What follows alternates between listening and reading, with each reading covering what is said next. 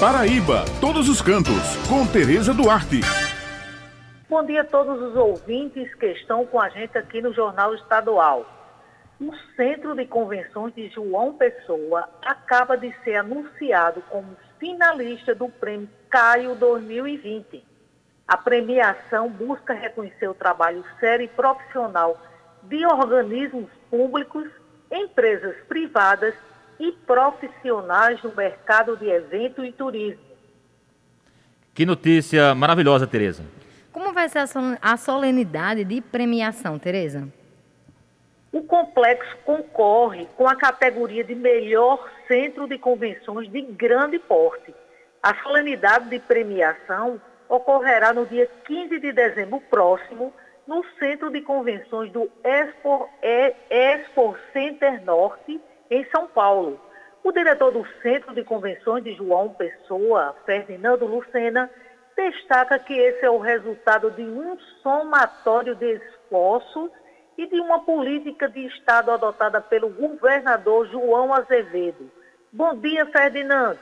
Bom dia, ouvintes da Rádio Tabajara. É com muita alegria que recebemos essa semana comunicado da direção do Prêmio Caio que mais uma vez o Centro de Convenções de João Pessoa é finalista desse prêmio em 2020. A premiação é extremamente importante porque reconhece o trabalho de organismos públicos, de empresas privadas e de muitos profissionais que atuam no mercado de eventos do Brasil.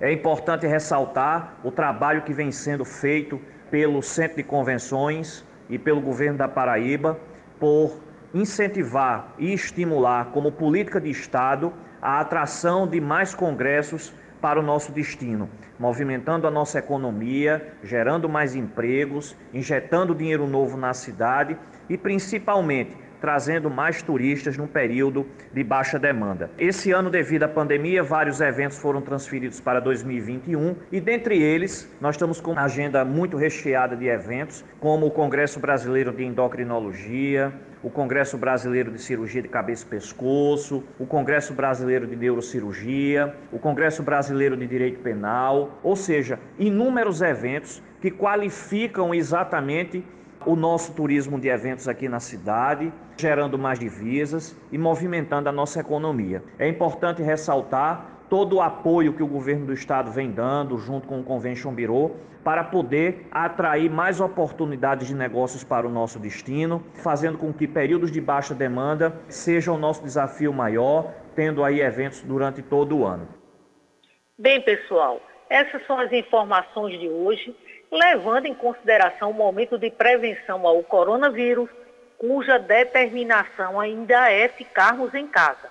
Lembrando que toda sexta-feira o jornal A União circula com a coluna Paraíba Todos os Cantos e aos domingos com uma página com muitas dicas bacanas para quem gosta de turismo, destacando pontos em diversos municípios do nosso estado.